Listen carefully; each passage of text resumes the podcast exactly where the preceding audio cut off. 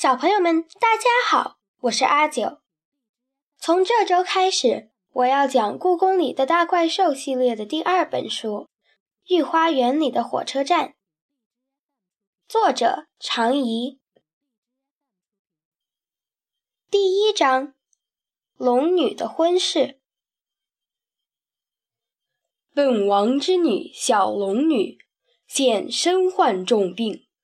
若哪位神兽或龙族能在七夕之夜取得龙珠一枚，为其治病，本王就将小龙女嫁给他。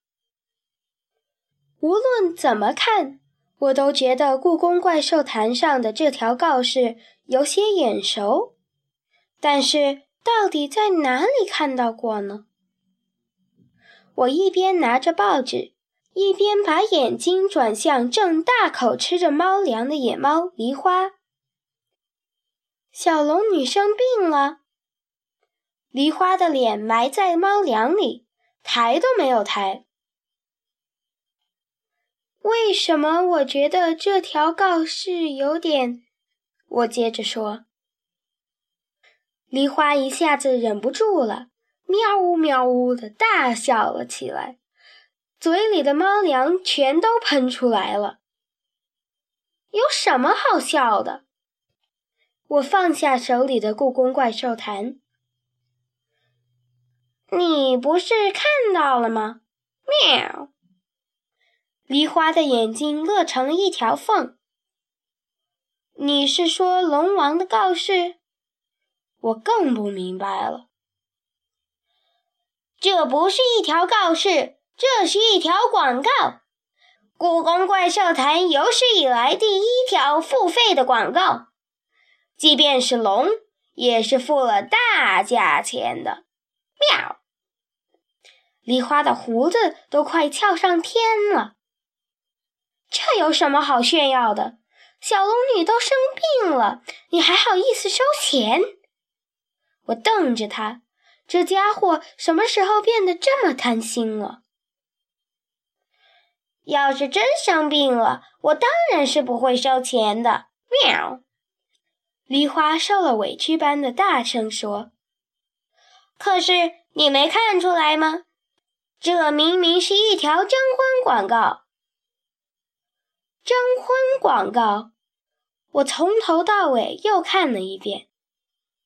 啊，我知道为什么这条告示看起来这么眼熟了。”童话里不都是这样写的吗？一位美丽善良的公主，不是被恶龙捉走，就是被坏巫师施了魔法。国王贴出告示，昭告四方：谁能救出公主，就把公主嫁给谁。最后，总会有一位英俊的王子或勇士挺身而出。救出公主，从此他们就幸福的生活在一起了。虽然结果是这样，但是没有一位国王是为了给公主征婚而故意让公主被恶龙抓走的吧？你的意思是，小龙女生病是假的？我不相信的问。你觉得龙会缺龙珠吗？龙家的龙珠多的没有地方放了。喵！梨花一边打着饱嗝，一边说：“用这种方法征婚还真少见呢。还不是因为小龙女嫁不出去？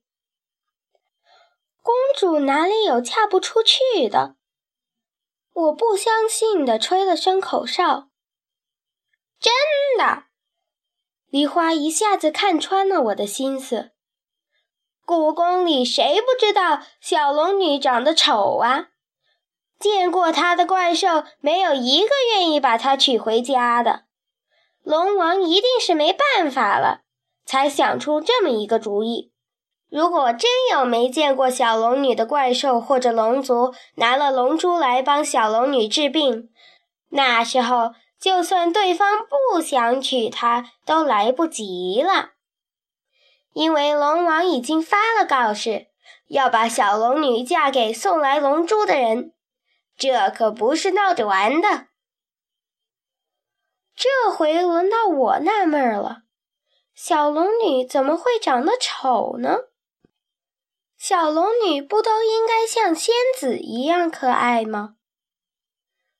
梨花打了个哈欠，夕阳粉紫色的光线从落叶松的间隙中投下，照在他身上。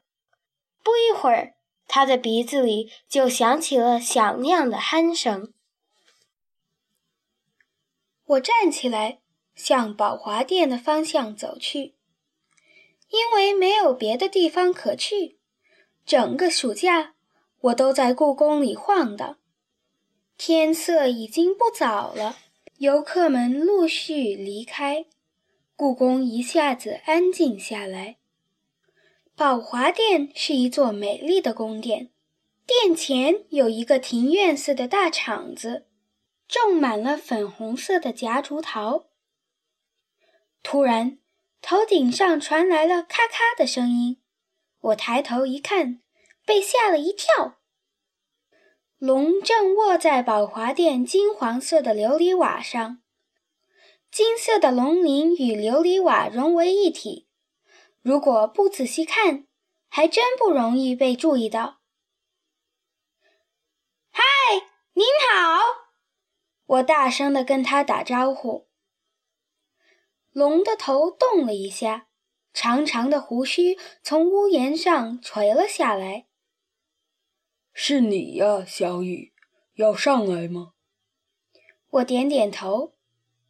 龙便把一只龙角伸了下来，我坐上长长的龙角。龙一仰头，我便像坐着升降梯一样。迅速升到了屋顶，我轻轻跳下来，生怕踩坏了漂亮的琉璃瓦。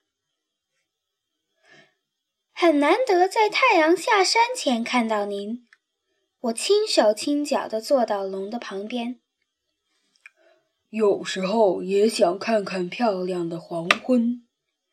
龙闷声闷气的，看起来有点不开心。小龙女的病没关系吧？我小心地问。那个呀，龙摇了摇头。她应该是装病吧？我吃了一惊，眼睛都瞪圆了。梨花还真说对了。他最好的朋友凤凰的女儿蓝孔雀最近也出嫁了。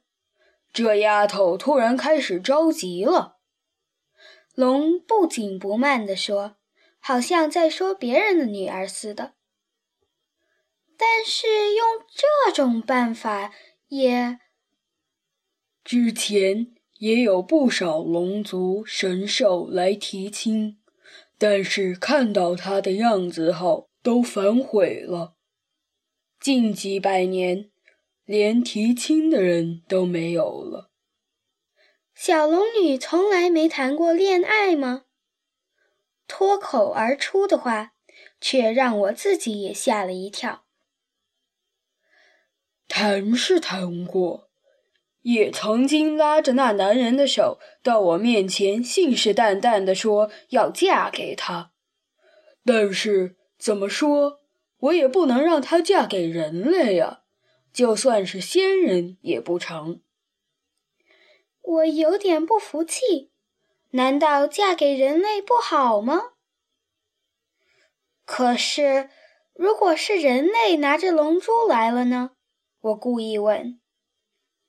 告示里写的清清楚楚的，只有神兽或者龙族拿来龙珠，我才会把小龙女嫁给他。人类当然不可以。龙不客气地说：“什么样的怪兽都可以，只要不是人。”我提高了嗓门。那倒也不是。龙被我问住了，停顿了一下。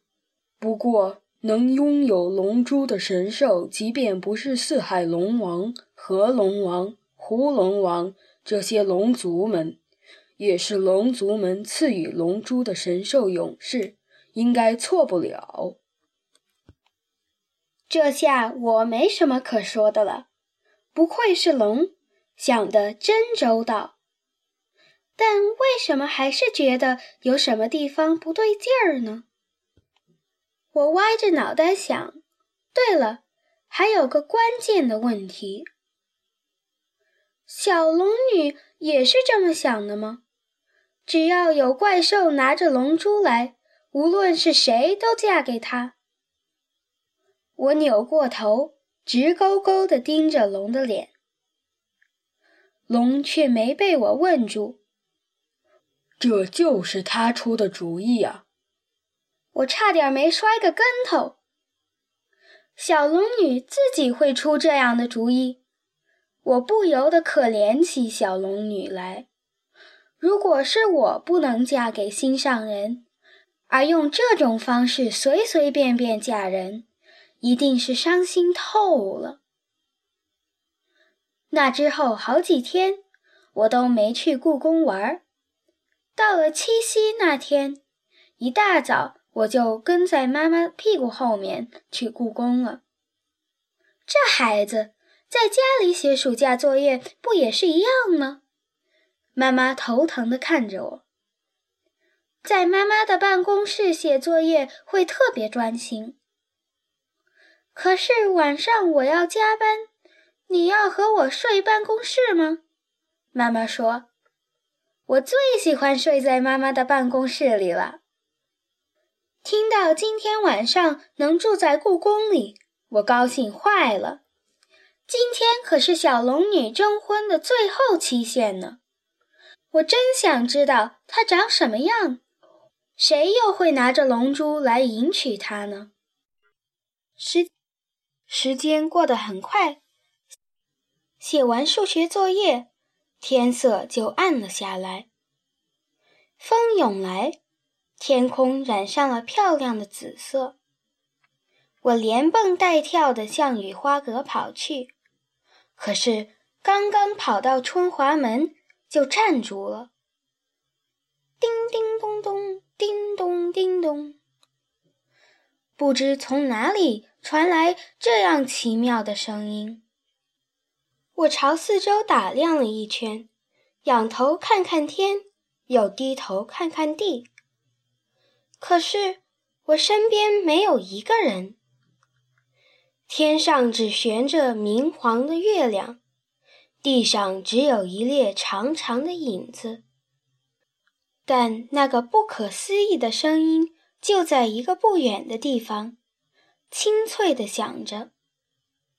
像是琵琶的声音，又像是细细的笛音。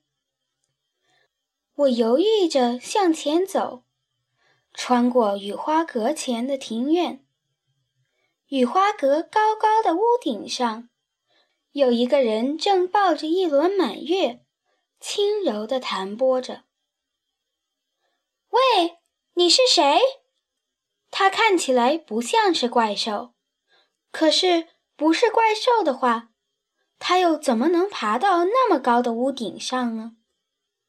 听见我的声音，音乐停了下来，满月的后面露出一张白皙的脸。我呆住了，这是一张多么美丽的脸呢，好像清晨的露珠一样闪耀。原来是他。我一眼就知道她是谁了，因为她和我想象中一样美。不应该说，她比我想象中还要美。嗯，你是小龙女？我支支吾吾地问。她没说话，而是把一条长长的丝带从屋顶上垂了下来。那是蓝色海浪一样的丝带。我拉住丝带，还没等我试试结实不结实，已经被一下子拉上了雨花阁的屋顶。啊！我吓了一跳，这比坐过山车还刺激呢。她转过身来：“我是小龙女，可是为什么大家都说你很丑呢？你看你多美呀！昨天我还在想，她是不是有一张长满龙鳞的脸？”小龙女笑了，洁白的牙齿在月光下闪闪发光。也许你是这么认为，但是在神兽和龙族们眼里，凤凰才是标准的美女。我长得太像人类，所以被认为是丑八怪。这不公平！她明明那么美，还那么随和，她的声音多温柔啊！是吗？小龙女满不在乎地说：“可神兽们都这么想啊！我的父王也认为自己生了个丑闺女。你自己怎么想呢？”我看着她。小龙女没说话，她低下头，拨弄着抱在怀里的满月。我这才看清楚，那不是满月。而是一把长得像满月的琴。这是什么？月琴。他回答：“原来那好听的声音就是月琴的声音。它的声音真好听。”小龙女高兴起来。它的声音要是配上含香子的箫声，那才美妙呢。韩湘子是八仙过海里的那个韩湘子吗？对，就是他。小龙女露出了羞涩的表情。我明白了，小龙女曾经信誓旦旦要嫁的人，应该就是韩湘子吧？那他现在在哪里呢？小龙女摇摇头。